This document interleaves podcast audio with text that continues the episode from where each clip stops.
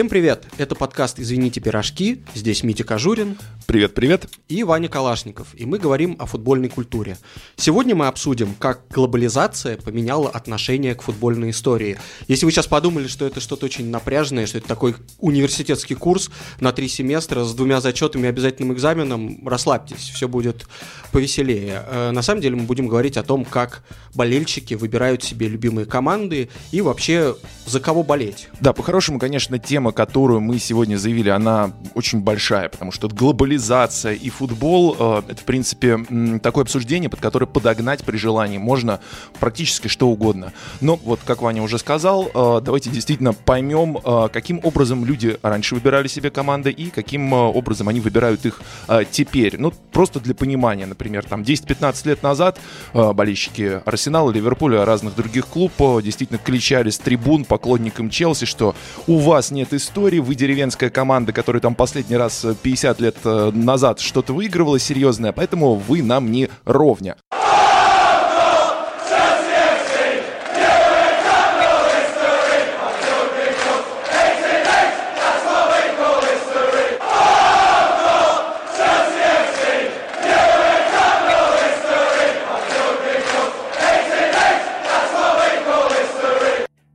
сейчас, конечно, ситуация немножечко изменилась, ну, точнее, в корне изменилась, о чем мы детальнее еще поговорим сейчас, но давайте вспомним, в принципе, с чего это все начиналось.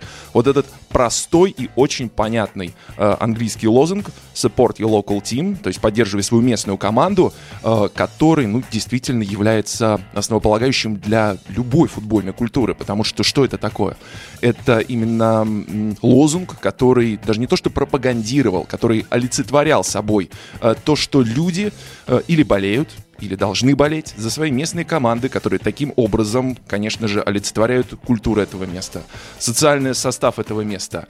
А, конечно, какие-то исторические моменты. Вань, ты что хотел сразу добавить? Я хочу отметить, что история с поддержкой местной команды своей, она состоялась во многом благодаря тому, что в Англии и в других странах, где футбол начал активно развиваться и начал развиваться давно, действительно было, ну, очень много футбольных клубов, и у каждого болельщика в какой-то момент, по крайней мере, ну, сколько-то лет назад, была эта опция выйти из дома, дойти до стадиона или там как-то достаточно быстро добраться и поболеть там за свою команду. И э, изменения, которые произошли, они, конечно, затронули не только ну, изменения, которые ты имеешь в виду, они в первую очередь, конечно, изначально появление телевидения, само собой, потому что это основополагающий фактор. А сейчас уже и интернет, потому что последние там 5-7 лет э, ну, если нет возможности смотреть как-то матчи по официальным источникам, к чему я, кстати, обязательно призываю, ребят, обязательно это делайте, чего я, правда, признаюсь, здесь э, сам в Испании не делаю, но это просто связано с тем, что несчастный телеканал Bean Sports, который тебе через интернет э, предоставляет опцию за 10 евро в месяц смотреть и Ла Лигу, и Лигу Чемпионов. Ну, трансляции там идут в таком качестве, что, ну, простите, господа испанцы, я вот до сих пор пользуюсь сабкастом, ну, потому что вы мне других опций не оставляете. Так вот, э, конечно же, вот сейчас, благодаря появлению таких технологий, э, Support Your Local Team это уже стал таким по-хорошему позывным 505 позывным СОС, который э, люди, которые действительно переживают за свои местные команды, э, считают, что футбол это в первую очередь не про деньги, не про победы, не про большие клубы, э, призывают таким образом других своих э, менее сознательных сограждан э, все-таки действительно переживать за свои эти днищенские команды из 3, 5, 8 дивизионов и таким образом все-таки сохранять какую-то именно часть футбольной культуры, которую, ну, изначально, конечно, каждый болельщик должен себе нести. Если, если то, что является твоей локальной командой, это что-то довольно печальное и не всегда увлекательное, а тянет, конечно, к тому футболу, где, в общем, звезды по полю бегают и много голов забивают, то отказаться от этой, казалось бы, да, нерушимой заповеди довольно легко.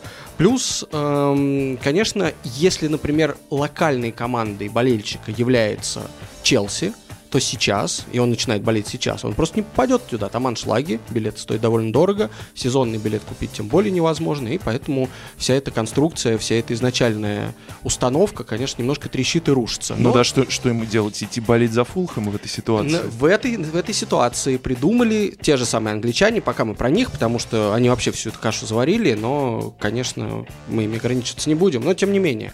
В Англии существуют такие негласные правила. Вот я как только попал как поближе к английскому футболу, это первое, что мне сказали.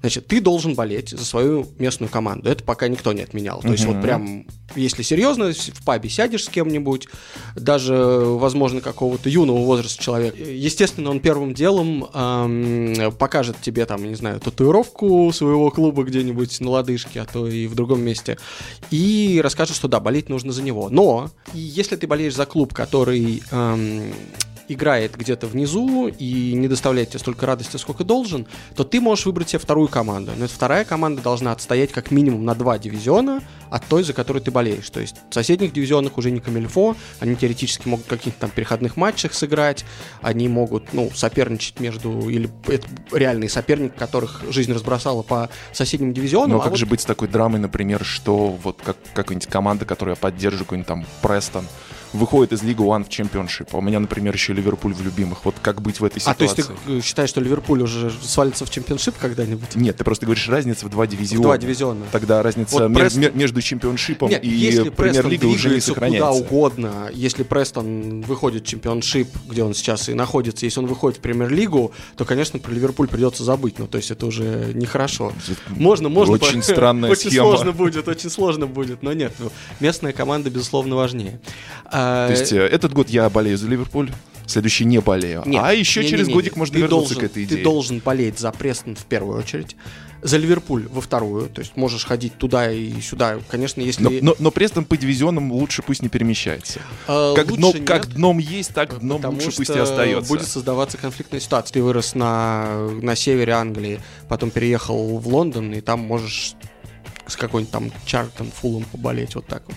Это разрешено. Ну и третий момент, который в эту схему вписывается, э, ты можешь болеть за какую-нибудь иностранную команду, которая тоже желательно не пересекается с твоей, с одной из твоих любимых команд в Еврокубках, где-то еще, потому что ну, мало ли, люди же могут выбрать себе что-то, что их привлекает. И здесь, вот когда ты выбираешь себе команду, команду не по праву рождения, и там не максимально близкую к тебе или к твоим каким-то жизненным обстоятельствам, здесь вход идет как раз футбольная история. Обычно... Вань, вопрос на засыпку. За какие иностранные команды болеют англичане? У меня просто сложилось впечатление, что действительно АПЛ это стало уже таким нормальным европейским аналогом э, НБА. Допустим, не обижаются на меня поклонники других чемпионатов. И, ну, английский футбол, он и был, и тем более сейчас остается такой вещью в себе. Он производит продукт достаточно высокого качества, мне кажется, чтобы англичане особо не смотрели на другие команды, на другие чемпионаты. Я ошибаюсь? Может быть, э, все-таки это происходит в какой-то степени? Мне кажется, это прямое следствие того, что люди, ну, любят футбол. Ты можешь, конечно, болеть только за Ливерпуль и ничем не интересоваться, но тут скорее интерес к футболу, он закономерным образом распространяется не только на все, но ты же должен выбирать. Слишком много интересного футбола в Италии, Франции, Испании, да хоть в России. Такие люди тоже есть. Ну, во Франции просто завались интереснейшего зубодробительного футбола. Можно, как, как мы знаем, есть, есть э, такой человек Марсело Бельса, который, где бы он ни тренировал, с каким бы клубом он ни проваливался, все равно за него будут люди, которые уважают его вклад в тренерскую мысль, все равно будут болеть, и даже если он там будет убегать из какого-то клуба, не проведя ни одного матча, понятно, что интерес, например, таким будет образом прикован именно к персонажу.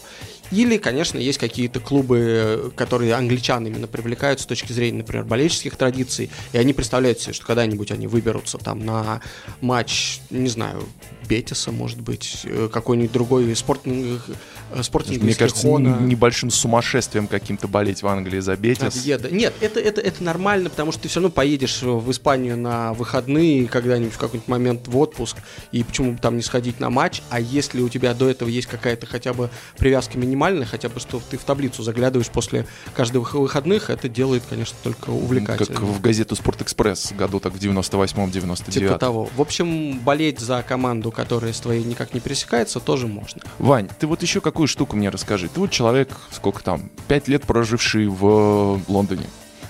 За какую команду в итоге ты там стал болеть? Или болел изначально? Я, хоть я родился и вырос в Москве, но у меня не было компаний, каких-то друзей, сам я на стадион особо не ходил в детстве, то есть вот как я залип на чемпионаты мира, чемпионаты Европы, какие-то там иностранный футбол или российский футбол, но по телевизору, Поэтому мне был просто интересен футбол в целом и безразличен какой-то конкретный клуб. Я ничем не увлекся, а не было у меня любимого клуба никогда в э, России. А когда я приехал в Англию, мне как буквально там в первом разговоре дали понять, что человек, которым интересуется футболом, не может не быть любимой командой. То есть это противоестественно. Как так? Должен болеть за что-то. Я пытался э, отбиться тем, что там я журналист или что-то в этом роде. Мне сказали, нет, это, это абсолютно не важно. Свою журналистскую объективность, пожалуйста, для какой-нибудь другой стороны приберегите. Да, даже дело не в объективности, дело в том, что ну, у человека должна быть любимая команда, иначе какой он вообще болельщик, то есть это просто, просто невозможно. Ну так какой из тебя болельщик? Из меня болельщик довольно печальный, потому что как только я попытался все-таки выбрать себе любимую команду, и заявить о ней англичанам, они опять подняли меня на смех. Было это так, я ехал с матча Англия-Уэльс в Кардифе, и я тогда не знал, что нельзя садиться на последний автобус, который вот уезжает из который везет людей, соответственно, из Кардифа в Лондон обратно, потому что это был самый пьяный автобус, самый шумный автобус. И английские болельщики, когда они увидели человека, который сидит на последнем ряду и на ноутбуке, на ноутбуке пишет э, репортаж, они, конечно, в общем, им было весело на пути обратно. Они стали меня спрашивать, ну, помимо того, что вот какой-то русский что-то там пишет про сборную Англии, за кого ты болеешь, значит, вообще? И мне сказать нечего. Говорить, там, врать им, что я болею за Спартак, ЦСКА, Динамо или Локомотив, что-то еще, ну, нет смысла, потому что я просто, ну, как бы я не болею ни, ни за одну из этих команд. И я им говорю, я болею за Болтон.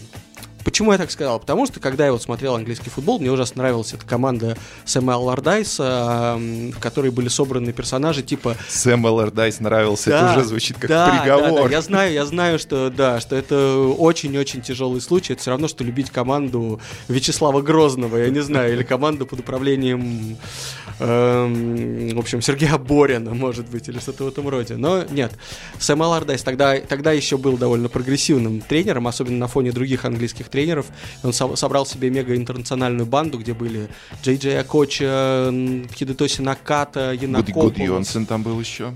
Э, это потом уже, это он недавно, мне кажется, возвращался туда. Не-не-не, в, в начале нулевых э, Гудьонсен mm. играл за Болтон. Не, и Эру Эллардайс еще как застал. Тем не менее, я говорю, моя любимая команда Болтон. Вся, весь автобус, значит, плакала половина автобуса. Потому что мне сказали, ну, ну не может быть так, ну не можешь ты, русский. Ты в Болтоне-то был, как, как это что ты, ну посмотрел ты 10 матчей там сезон по телевизору, ну говорит, ну тебя ничего не связывает, ну не имеешь ты права болеть за Болтон. Вот, или говорит, ну ладно, ты за Манчестер Юнайтед болел, ты же Болтон же еще никакой нету ничего, ни истории, ничего, это не пойми что. В общем, меня подняли на смех, и я понял, что, видимо, придется выбирать себе команду, которая хоть как-то имеет отношение к моей текущей ситуации, а именно там э, играет неподалеку от того места, где я живу, и таким образом как-то постепенно, постепенно я пришел к тому, что, наверное, самая близкая команда это Фулом, потому что я жил недалеко от нее, мне очень нравился стадион, я довольно часто бывал на их матчах, и вот как-то это все сложилось. Down a Fulham road we're burning with ambition. The first division is where we wanna be. And if you've seen what a team we've got this season, you know the reason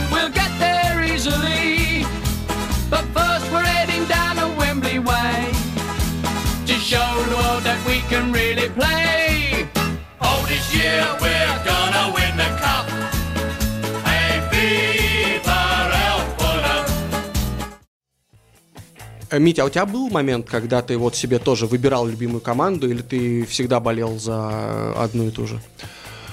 Я именно что выбирал, Причем для, наверное, таких э, тру болельщиков э, старой закалки я расскажу не самую приятную историю. Дело в том, что с детства я поддерживал очень активно московский «Спартак» и Манчестер Юнайтед. Болели я сейчас за эти клубы. Естественно, нет, потому что когда мне исполнилось лет 15-16, я понял, что я хочу сделать в этой жизни какой-то свой осознанный выбор. А «Спартак», ну слушайте, ну все болели за «Спартак». Вот даже Андрей Аршавин вспоминал то, что в детстве, вот, ну, кого он поддерживал? Конечно, «Спартак», потому что какой «Зенит»? Это днищенский «Зенит», который там где-то болтался на дне первого дивизиона. Вот что за него переживать?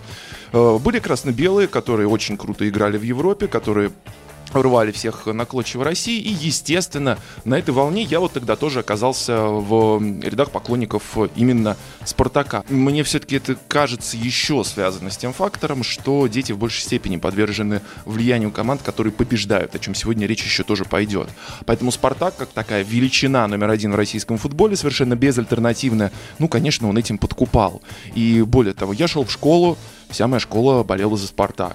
Я ехал в метро, там в Нематче, естественно, все метро было кра- красно-белым. Происходило ли что-то подобное у ЦСКА? Нет. У «Динамо»? Даже близко нет.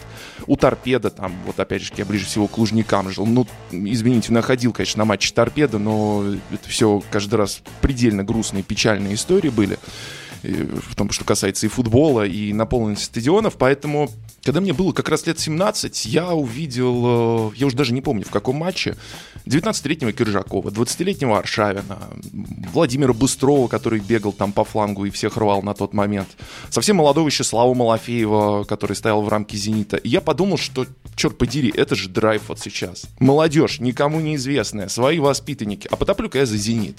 Плюс, кроме этого, еще так сложилось по совершенно не связанным причинам, что вот буквально там через годик, через полтора я переехал жить в Питер. И, конечно, там уже стал ходить на стадион, там вся эта культура стала мне ближе и родной. И несмотря на это огромное, конечно, очень важное из- изменение, связанное с тем, что, ну, силами «Газпрома» «Зенит» сейчас стал такой слишком популярной и слишком, конечно же, раскрученной, и слишком богатой, как мне кажется, командой, потому что я, например, начинал болеть за совершенно другой «Зенит». Но, тем не менее, вот по инерции я сейчас еще все-таки именно сине-бело-голубых в России а поддерживаю. То, что... В Европе при этом так сложилось, э, я поддерживаю Севилью. Это произошло даже вне зависимости от Александра Киржакова, как можно было, наверное, подумать.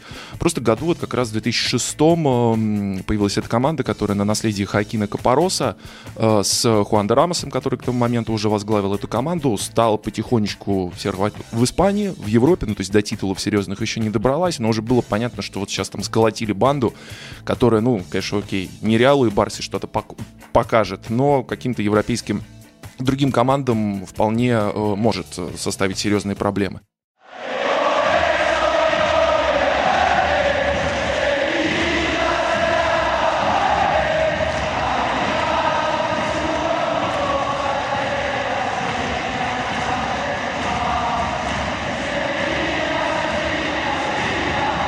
И я стал следить за Севильей, ну и пасу а пасу, как это у нас тут говорится в Испании, ну превратился да, в настоящего поклонника клуба, который, конечно, может быть, э, если не брать Лигу Европы, звезд особых здесь в Испании с неба не хватает, но это всегда интересная атакующая команда, которая, неважно, есть там Мончи или нет, всегда придумает что-то прикольное, интересное на трансферном рынке. Мне вообще нравится идея клуба, который зарабатывает на трансферах и на собственной школе, потому что, с одной стороны, уровень игры Севильи очень серьезный, с другой стороны, не зажируешь, расслабишься, сразу окажешься где-то там под Бетисом. Чтобы все-таки вы не только нас слушали, потому что мы тут с Ваней, как всегда, заболтались э, по самой не балуй. Давайте лучше послушаем на этот раз в исполнении Вани, кстати. У Вани такой дебют будет э, в рамках нашего подкаста. Послушаем хорошего умного местного испанского человека. Его зовут Тони Падия. Тони футбольный журналист. Он выступает в качестве эксперта сразу на нескольких ведущих испанских футбольных телеканалах. Да, слава богу, Матч ТВ, господа испанцы, здесь не очень активно смотрят. Кроме этого, Тони возглавляет э, спортивный отдел местной довольно важной газеты «Аора», а также он является основателем журнала «Паненко», о котором, я думаю, даже проживая в России, многие из вас могли слышать. Да, вот Ваня показывает, что как раз-таки он сидит в мерче журнала «Паненко». Жалко, нет ни камеры, куда бы я показал. Первый раз я э, подумал, что неплохо бы нам камеру поставить во время подкаста, но нет. Hola, Тони, ¿cómo estás? Привет, Тони. Hola, ¿qué tal? На самом деле нас интересует не только сама глобализация, но и как это явление влияет на восприятие того или иного футбольного клуба болельщиками. То есть лет 15 назад все ругали Челси за отсутствие истории и массовую скупку звезд. А сейчас у команд вроде Ман-Сити и ПСЖ миллионы поклонников по всему миру. Как восприятие футбольной истории и культуры поменялось здесь, в Испании, за последние годы? Sí, yo creo que la, la cultura futbolística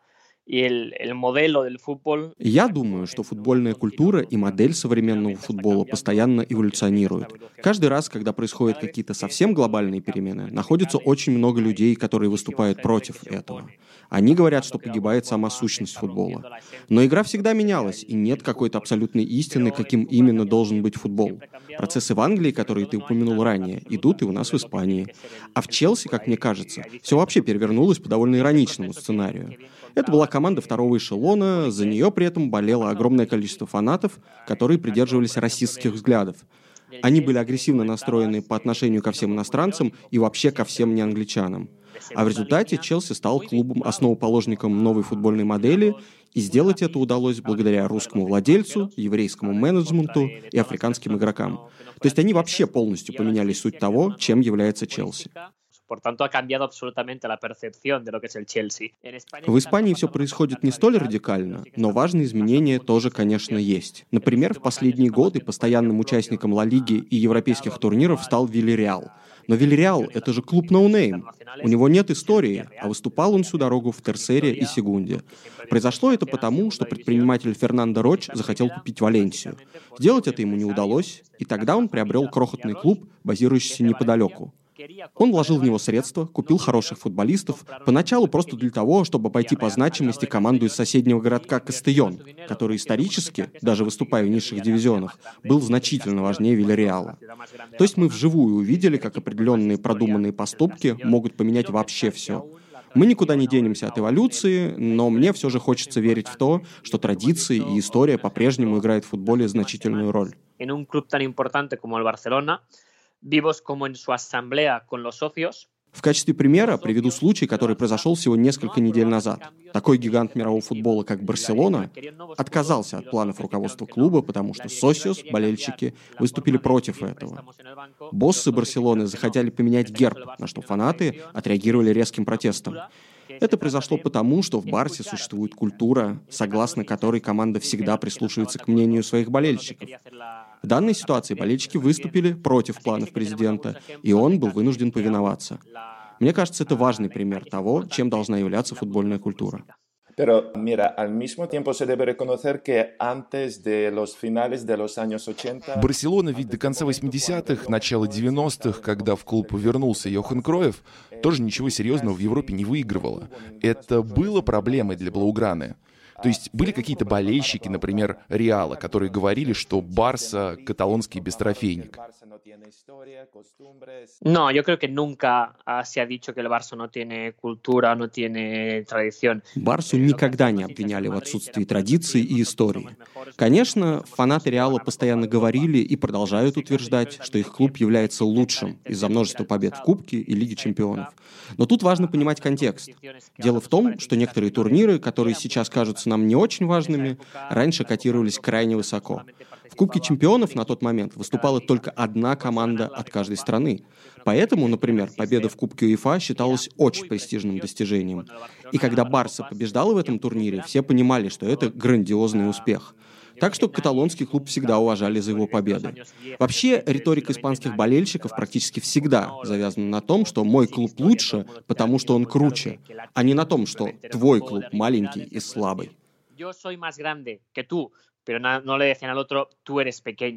Пожалуй, чтобы привести обратный пример, нужно отправиться в 90-е, когда Ла Лигу выиграл Депортиво. Вот тогда на галисийцев действительно накинулись всем миром, обвиняя их в том, что нет у вас истории, место вам в секунде, а победили вы только благодаря богатому владельцу. Я сейчас говорю о президенте Депора, Аугусто Сесаре Лендойро, который тогда действительно серьезно потратился на трансферы. Но в том, что касается Барселоны, Реала, Атлетико, Атлетика Бильбао, Валенсии, это постоянные величины. Они всегда завоевывали титулы. Хотя действительно многие помнят, что Барса не побеждала в Лиге чемпионов вплоть до 1992 года.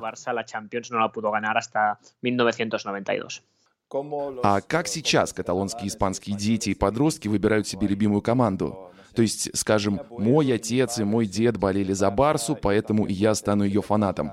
Актуальна еще такая история? И есть ли те, кто предпочитают поддерживать английские клубы, Ювентус или Баварию? Sí, empieza, empieza a haber diferentes formas. Esto está cambiando. Да, в этом плане есть определенные изменения. Конечно же, в Каталонии огромное, просто гигантское количество людей поддерживает Барсу. Такую ситуацию мы не можем представить, скажем, в Италии, где, конечно, есть Ювентус, но кроме туринского клуба исторически имеется еще много других классных команд. В самой Барселоне есть еще Испаньол, но его болельщиков крайне мало. Хотя в последнее время причины, по которым люди переживают за Барсу, для многих поменялись. Да, есть фанаты, которые поддерживают клуб, потому что за него болел их дед и отец, но многие сейчас записались в ряды поклонников Барсы, потому что команда постоянно побеждает и постоянно показывает зрелищный футбол. Мне кажется, что главными пострадавшими в данной ситуации оказались местные клубы с традициями, которые представляют отдельные районы Барселоны. Клубы вроде Европы, Сан-Андреу и подобных. Сейчас сложно в это поверить, но раньше на их матчи регулярно собирались по 5-7 тысяч болельщиков. А теперь многие мальчишки говорят, что болеют за Барсу, а еще, например, за Манчестер Сити, Баварию или Челси. Как правило, так происходит потому, что они влюбляются в какого-то конкретного футболиста или, например, в их детстве у определенного клуба было особо талантливое поколение игроков. Ну и про видеоигры не стоит забывать. Зачастую ребята сначала случайно себе выбирают команду в FIFA, чтобы играть с друзьями, а уже потом начинают за нее болеть в реальности. Еще я лично знаю каталонских детей, которые зафанатели от Севильи просто потому, что им понравилась манера игры этого клуба. За последние пять лет появилась и другая тенденция. Многие теперь говорят, что им совсем не нравится, во что превратился футбольный клуб Барселона, что там все происходит исключительно из-за денег. И вот эти парни как раз обращают свое внимание на местные команды. Скажем, на недавнем матче Кубка Испании Сан-Андрео Атлетико присутствовали 6 тысяч зрителей, и многие из них совсем юные ребята и девчонки. Они уверены, что в футболе должно быть больше романтики, и поэтому возвращаются на свои районные стадионы.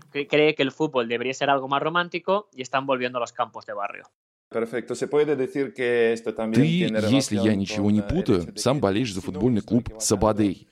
Каково это быть поклонником маленькой команды в Испании? И можно ли одновременно болеть за Сабадей и Барсу? Es muy complicado porque cuando tú, la gente te pregunta de qué equipo eres, y tú dices... С этим довольно сложно, потому что когда меня спрашивают, за какой клуб я болею, а я отвечаю за Сабадей, люди начинают уточнять, окей, а в примере? Все очень удивляются, когда я им говорю, что ни за какую больше команду я не болею, я поклонник Сабадея. Люди считают, что я еще обязательно должен переживать за Барсу или Мадрид. Дело в том, что за последние 15-20 лет произошло то, чего раньше с испанским футболом никогда не случалось. Он стал одним из самых важных в мире. Испания выиграла сначала чемпионат Европы, затем мира, затем опять Европы. Наши клубы постоянно побеждают в Еврокубках. Севилья, Валенсия и Атлетико выигрывают Лигу Европы, Атлетик Бильбао и Испаньол выходят в финал турнира, а Барса и Реал регулярно берут Лигу чемпионов. У людей сложилось впечатление, что в Испании нужно болеть за команду, которая всегда побеждает. Болеть за клуб, который постоянно проигрывает, стало не модно. Тем более, когда ты сам живешь в Барселоне, которая является полноценным грандом. Надо мной, конечно, постоянно подшучивают, но сам я к этому отношусь с улыбкой. Я люблю футбол, и в детстве меня им заразил отец. Он говорил, что футбол очень похож на жизнь. Поражений у тебя при любых раскладах будет больше, чем побед. Так что наш клуб очень показателен в этом плане. Нужно очень-очень много работать, чтобы хоть чего-то добиться. Для меня футбол — это место, где я встречаюсь со своей семьей, друзьями, соседями. Когда удается победить, отлично, но успех не самое главное. Мне очень нравится английское понятие комьюнити-клуб, то есть общественный клуб, команда для определенного сообщества, команда, у которой есть корни, которая олицетворяет собой место, откуда она родом. Победы в таком случае не столь важны. Es obvio que la venta de Luis Figo a Real en su tiempo se indignó mucho la hinchada de Barcelona. Трансфер Луиша Фигу в Реал в свое время вызвал дикое негодование в рядах болельщиков Барсы. Но это понятно, учитывая историю взаимоотношений двух клубов. Однако уход Неймара тоже спровоцировал крайне негативную реакцию, что мне в определенной степени кажется нелогичным, ведь нет никакого противостояния между Барселоной и Парижем. Исторически ПСЖ — это маленькая команда с большим чемоданом денег. Как тебе кажется, в чем состоит основное отличие трансферов Фигу и Неймара и почему уход бразильца так взбесил барселонскую инчаду? Yo, creo que eh, en los dos casos provocó una reacción uh, violenta, Реакция болельщиков в обеих ситуациях была крайне агрессивной. Но разница между этими двумя случаями все же большая. В истории с Фигу речь идет об измене. Из-за исторического соперничества Барса с Реалом этот трансфер рассматривался исключительно как предательство клубных цветов ради финансовой выгоды. Переход Неймара, в свою очередь, не спровоцировал активной критики в сторону ПСЖ. А вот самому игроку досталось по полной программе. Еще и руководству Барсы прилетело, потому что фанаты были уверены, что она не предприняла очевидных шагов для того, чтобы бразилец остался в команде. Болельщики Барселоны вообще любят ругать боссов клуба. Здесь существует ассоциация болельщиков, которая, как я уже говорил, активно влияет на весь процесс. Это не как в других клубах, где есть некий владелец-миллионер, который сам принимает все важные решения. Само понимание того, что у тебя есть право голоса, порождает огромное количество внутренних конфликтов. В данном случае кого-то особенно зацепил тот факт, что Неймар ушел только из-за денег и в команду без истории, а других, что клуб не смог сохранить бразильца. За последние годы состоялось несколько матчей, которые создали это ощущение противостояния между Барсой и ПСЖ. Но нужно понимать, что именно парижский клуб смотрит на Реал и Барселону как на принципиальных соперников, потому что именно он хочет занять место испанских грандов в европейском футболе. Мы же смотрим на Пари Сен-Жермен как на кого-то, кто пытается нас ограбить, уводит игроков и пытается таким образом победить, но у него ни черта не получается. То есть пока ПСЖ в Испании не держит за равных. Барсе в том году не удалось выиграть Лигу чемпионов, поэтому основная критика обрушилась на руководство и на Неймара, но не на ПСЖ. Тут до них особого дела никому нет. Когда произошел трансфер Луиша Фигу, досталось не только самому футболисту, но и президенту Реала, которого иначе как вором в Барселоне никто не называл.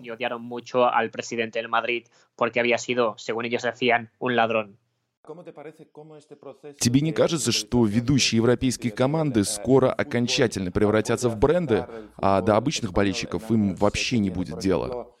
Sí, puede pasar, y de hecho seguramente estamos avanzando hacia ese, Такое действительно может произойти. Когда ты становишься большим международным брендом, груз ответственности перед местными болельщиками становится все меньше и меньше.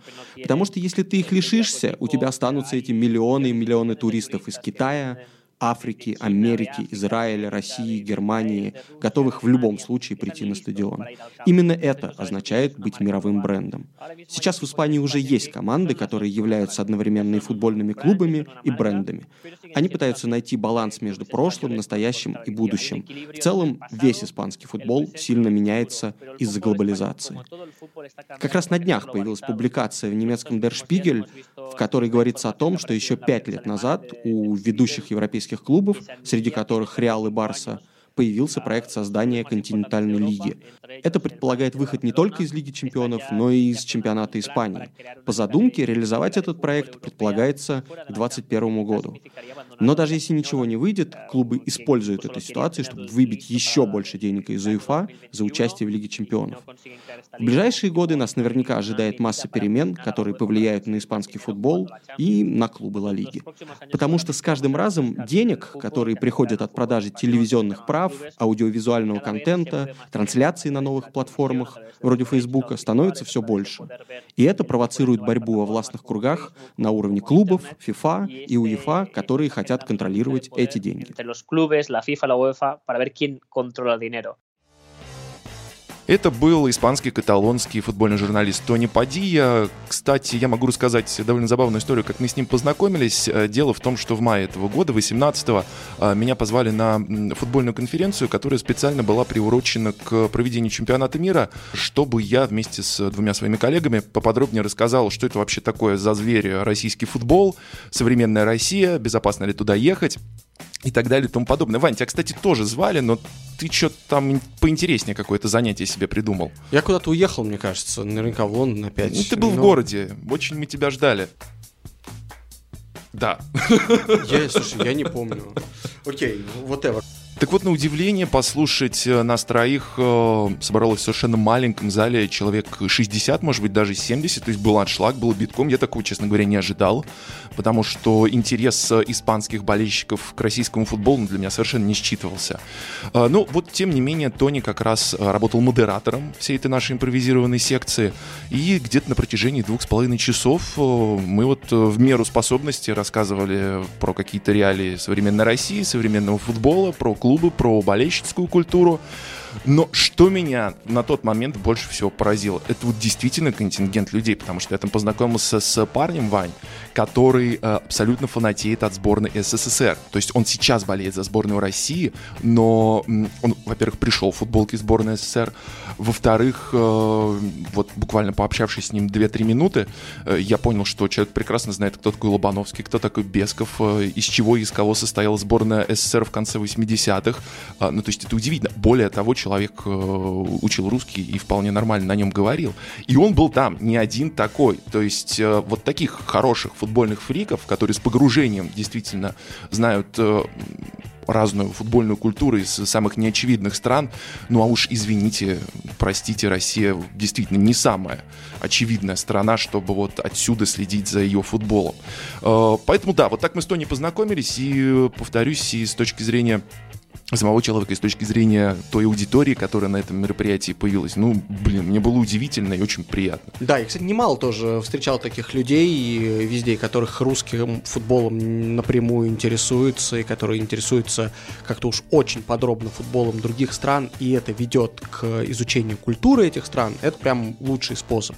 Если футбол адекватный проводник для того, чтобы понять вообще, как что где-то устроено, язык выучить, э, начать, э, собственно, судить о России не только только потому, что они пишут в испанской нефутбольной прессе, которая, наверное, еще хуже, чем испанская футбольная пресса. Таких хороших примеров, которые у меня есть, э, это американский ученый, академик, э, Э, Роберт Эдельман, который написал одну из самых подробных, наверное, книг про историю российского футбола и конкретно про «Спартак». И забавно, что внимание Эдельмана привлекло как зарубежного исследователя, исследователя, который не был там супер глубоко погружен в местные реалии. Он просто подумал, вот какой интересный сюжет. Там, создатели команды отсидели, у других команд были какие-то властные покровители, которым, очевидно, Спартак противостоял. И для него это было очень красивым сюжетом, что, из собственно, вынудило его написать эту книгу. И как только он приехал в Советский Союз и сходил на матч Спартака, первое впечатление было, куда я попал? Ему не понравились люди, ему показалось, что все вокруг матерятся он э, написал что, и вспоминал, что э, посещение туалета на стадионе, по-моему, Лужники как раз, для него было худшим опытом жизни вообще, в принципе. Вот, при этом как вот этот флер, обаяние, идея того, что Спартак народная команда и так далее, никуда не делась он просто понял, что нужно исследовать именно этот миф, который возникает. И, естественно, сейчас, когда кто-то говорит «Спартак – народная команда», он уже не имеет в виду э, сопротивление советскому режиму, братьев Старостиных и так далее. Просто этот штамп, который сформировался в одних условиях, сейчас, как мне кажется, тоже реален, просто по другим причинам. Просто потому, что действительно очень много людей в России болеют за «Спартак». Это такая просто команда выбора по умолчанию. Вань, я предлагаю перейти все-таки к следующему пункту, который мы хотели сегодня обсудить. А именно я говорю про глори-хантерство. Что у нас на эту тему припасено? А, был такой журналист из Financial Times, а, выпускник Кембриджа и, в общем, очень привилегированный человек Гидеон Рахман, который в своем эссе сформулировал такую Э, положение году в 2004, что не так важно на самом деле, за кого ты болеешь, и вот насколько ты верен этой традиции болельщицкой, потому что ты можешь в тот же момент быть таким антиболельщиком, в смысле, ты можешь просто любить футбол. А если ты любишь футбол, то ты хочешь от него получать удовольствие, как от шоу. Ну, как люди ходят там, не знаю, в кино, да? Ты же не, ты же не можешь предать, например, своего любимого режиссера и пойти на какой-нибудь массовый голливудский фильм. Ну, в смысле, наверное, для кого-то это работает, да, но Вообще в, таку, в таком лю- людей не обвиняют. Нет такого, что ты смотришь артхаус с утра до вечера, потом пошел, значит, на какой-нибудь марвеловский фильм и, и все, и нет тебе больше места в этом мире. Нет, так это не работает. А, и этот, соответственно, Рахман формулировал то же самое про футбол. Он говорил, ну как, если, мы, если хочу хороший футбол смотреть, а он начал ходить на Челси там в 80-е, когда на трибунах были хулиганы, всякие люди, которым ему неприятно было находиться на трибунах, подумал, нет, это мне не подходит. Начну-ка я болеть за Park Rangers, Рейнджерс, у которых тогда хороший был период. Потом он, когда за Тоттенхэм стал играть Гаскоин, он переметнулся туда. А потом, когда Абрамович купил Челси, вернулся обратно в Челси, потому что понял, что теперь его все устраивает. И, видимо, люди на стадионе стали как-то, видимо, поцивильнее. Ну, в общем, тоже немножко, конечно, такое отдает все это некой привилегированностью, вся эта история, но... Честно если... говоря, даже снобизмом каким-то немножечко отдает. Именно. Вот но... я могу привести немножечко обратный пример. А, как раз-таки в ситуации с клубом, который э, семейный. То есть вот именно дед, отец болели, и я тоже за него болею. Дело в том, что я прошлой зимой оказался в прекрасном городе Бильбао, в котором, если что, абсолютно всем рекомендую побывать. И поселился в квартире, которая находилась на берегу речки Нервьон. Кстати, интересно, что стадион Севильи находится в районе Нервьон. И на берегу реки Нервьон а, расположен Сан-Мамес, стадион Атлетика Бильбао. Так вот, в соседнем баре я познакомился с парнем, который как раз-таки работал там барменом. Он был абсолютно ярым э, Сосья Атлетика, э, обладатель сезонного абонемента, и он мне задвигал, конечно, фантастические вещи, объясняя, почему именно Атлетик — это лучшая команда на планете, почему вот каждый человек, который здесь родился, должен мечтать просто за нее играть, почему Кепа Рисабалага, если уйдет, э, будет предателем, э, почему Йоренте предатель, и вообще, почему вот местные все таланты должны держаться именно за атлетик. Что, конечно, вот черт подери, с точки зрения современного футбола, который, как раз-таки, как мы сегодня обсуждаем, может быть, как никакое другое явление в мире подвержен глобализации, по крайней мере, очень хорошо отражает все эти процессы, которые происходят. Так вот, Атлетик со своей этой философией, ну, с которой, я думаю, приблизительно все неплохо известны, то есть то, что право играть за команду э, имеют право э, исключительно или баски, или люди, которые имеют баскскую кровь, или те, кто вырос непосредственно в Бильбао, в соседних городах. Памплона даже допускается, юга, запад, получается, Франции. Там тоже есть территории, которые баски считают своими. Но по-хорошему, конечно же, вот вся эта философия, которая на, на всякий случай, естественно, не в одном документе официально не прописана, потому что, конечно, это политика довольно ксенофобская. Более того, до определенного момента а, была российской. То есть, да, окей, сейчас можно сказать, что, конечно, за Атлетик играет Иньяки Уильямс, а еще чуть раньше был а, Хонас Ромайо. Но вот когда это произошло, это был год 11-12, по-моему, Ромайо дебютировал вот на полном серьезе, как, к сожалению, а вот абсолютно то же самое заведено у некоторых поклонников футбольного клуба «Зенит». Действительно, они все стороной басков объясняли, достаточно ли светлый у этого человека цвет кожи. Ну, то есть полный трендец, который представить в современной Европе, уж тем более в абсолютно толерантной современной Испании, ну, просто ну, невозможно. Более того, раньше, например, за Атлетико Мадридский играл такой футболист а Мигель Хонес, это, это было совсем давно, сейчас ему человеку уже под 90 где-то лет, но штука в том, что он, несмотря на то, что родился в экваториальной Гвинее, он имел право выступать за Атлетик. Почему его завернули? Ну, потому что парень тоже не вышел цветом кожи.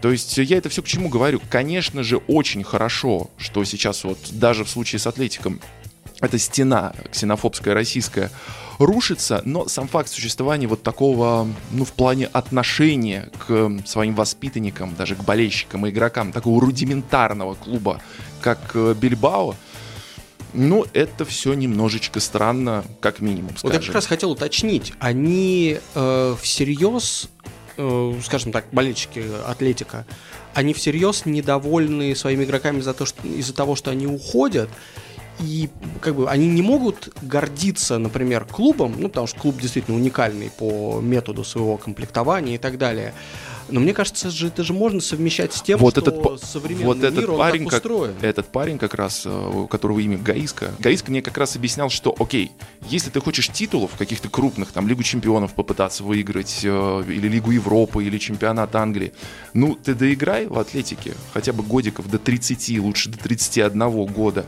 и после этого уже уезжай. Он приводил пример, как я уже упоминал, Юрента, который говорит, ну, Фернандо здесь был звездой. На него молились, он, несмотря там на конфликт с, опять же, уже упоминавшимся сегодня Марсело Бьелса великим, эм, который усадил его на банку на весь последний год, что Юрента числился в Атлетике.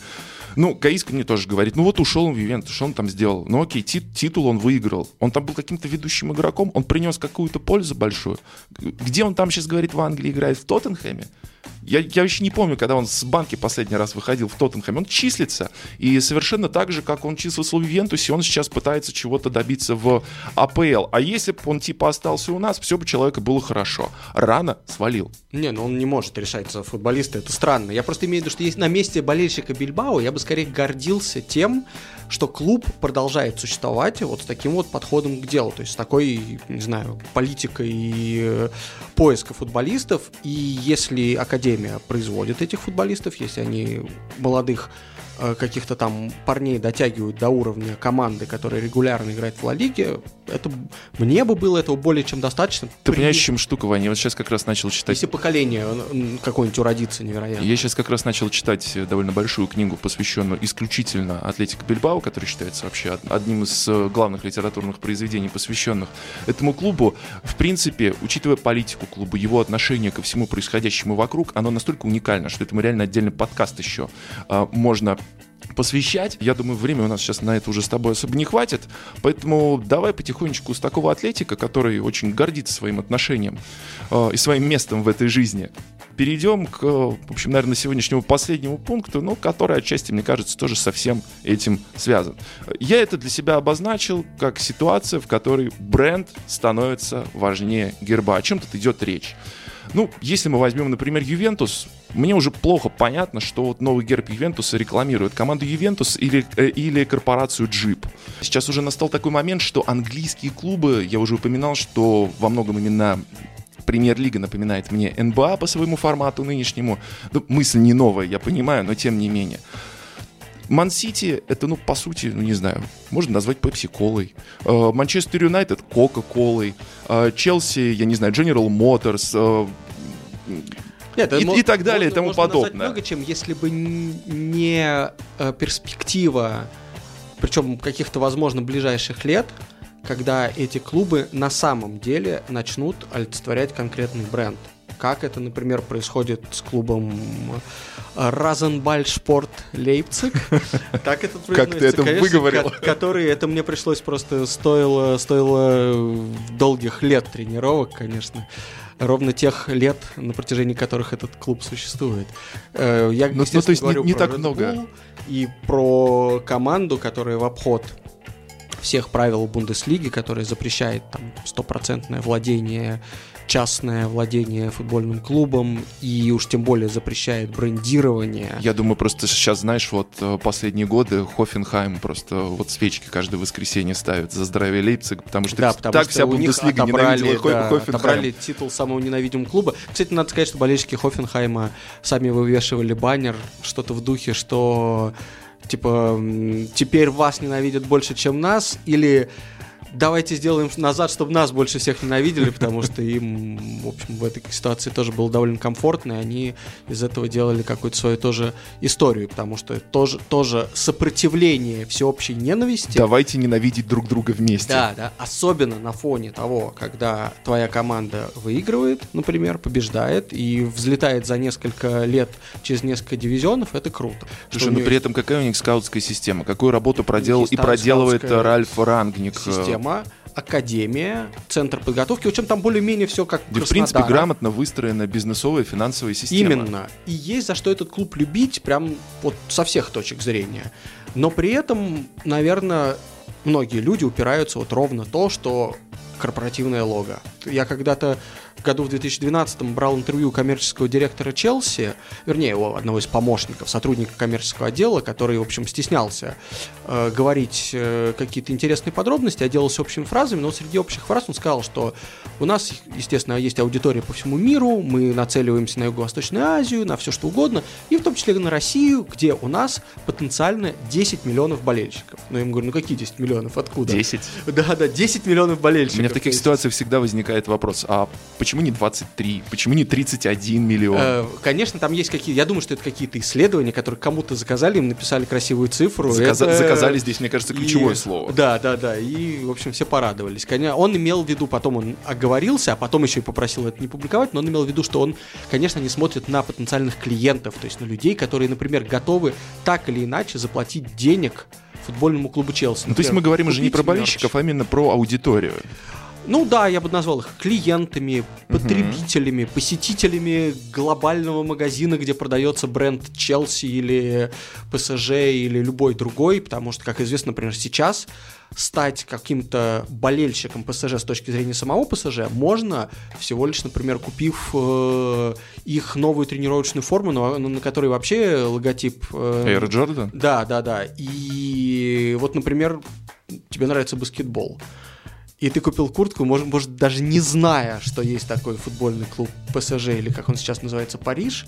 Еще один способ, чтобы кто-нибудь там подумал про моду, не знаю, романтику, что-нибудь там, про что еще можно подумать э, в связи с Парижем, и стал в общем, контрибутором этого бренда. Я вот сейчас совсем на птичьем языке буду говорить. Окей, э, слушай, ну вот давай, чтобы не употреблять слов больше вроде контрибутор, давай немножечко поговорим про футбольный клуб Пари Сен-Жермен, который, как мне кажется, является как раз э, олицетворением того, что болельщики, может быть, старой закалки в футболе да ненавидят, ладно, вот употреблю это слово, с которым я всегда очень-очень аккуратен.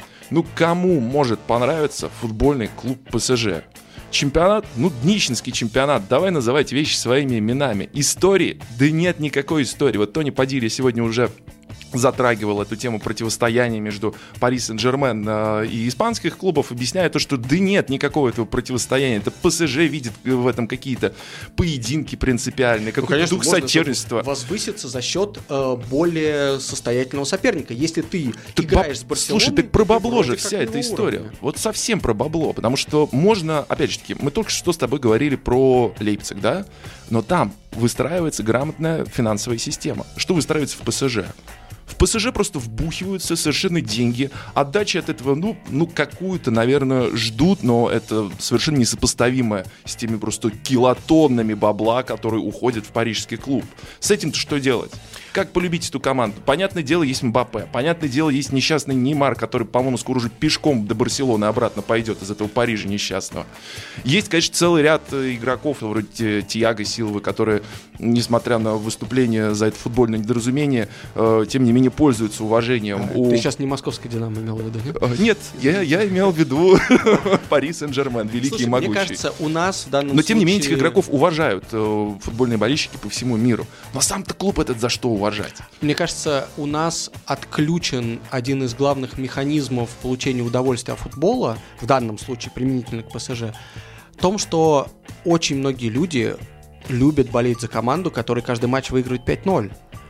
И что если даже, бы... Даже если эти команды, себе... это Дижон, э, Конечно, а какая разница? Они, не, нету, ты, ты просто Арлавиньон. смотришь на, на доминирование. Ты же можешь не понимать, на самом деле, уровни этих команд, понимать, что они не конкурентоспособны. Точно так же, как мне кажется, многие люди, не знавшие досконально истории Барселоны и, скажем так, футбольных преимуществ Барселоны, и то, за что этот клуб можно любить с футбольной точки зрения, точно так же в эпоху Гвардиолы болели за Барсу просто потому, что они знали, что они включат а, телевизор, и их любимая команда, их любимый игрок, они пятерочку положат, э, значит, монеты помашут в камеру и пойдут домой, и ты как бы будешь, ты за счет этого, ну, твой вечер будет сделан, твой сезон будет сделан, твоя жизнь, в общем, во многом станет намного лучше, особенно если в ней мало другого удовольствия. Мне это очень напомнило советский такой постулат, согласно которому э, вот если заводская команда, какая-нибудь заводская команда из непонятного дивизиона или вообще на любительском уровне выступающая побеждает,